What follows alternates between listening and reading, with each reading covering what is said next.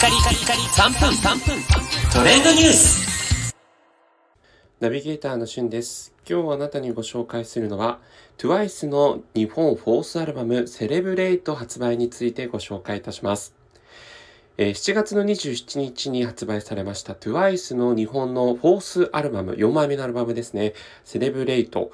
えーオリコンのですね、デイリーアルバムチャートでも1位を獲得しておりまして、この作品は TWICE の日本デビュー5周年を記念する意味で、ファンに恩返しするという意味が込められたアルバムになってるんですね。なので、このセレブレイトっていうのもね、まあその周年的なお祝い的な意味合いもあるんですが、この曲においてはメンバーが自ら歌詞のアイデアを提案して、JIP エンターテインメントの代表であるパク・ジニョン代表、ね、あの、ニジプロでもおなじみの パク先生ですね、が、え作詞に参加しているという曲ですね。パクさんも日本語も堪能ですから、ご自身でも選んでるのかなというところなんですが、まあ、TWICE ね、もう名前は聞いても、なかなかこう、一人一人のね、メンバーが覚えられないという方も多いと思うんですが、まあ、9人組のガールズグループで、そのうち3人が日本人なんですね。はい。ということもあって、日本でも非常に、えー大人気を起こしてるんですが、この日本デビュー5周年を記念して、ミュージックステーションとか NHK の番組、それから、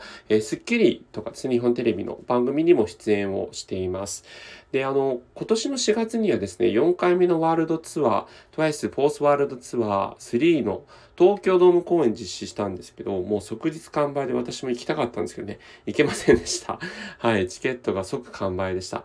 で、えー日韓での CD 売り上げが1000万枚を突破とか、えー海外アーティスト史上デビュー後最短期間で東京ドーム公演開催とか、えーそういった新記録をね、TWICE 次々と打ち出しているんですけれども、えーメンバー9人が全員ですね、再契約をしたということで、ガールズグループってあのデビューしてから7年経つとですね、メンバーが脱退してしまったり、グループが解散してしまうということもあるんですが、この TWICE は韓国のデビューしてからね、7年経っているんですけど、メンバー全員が再契約したということでね、今しばらくあのメンバーのこの TWICE としての活動が続いていくということで非常に楽しみですね。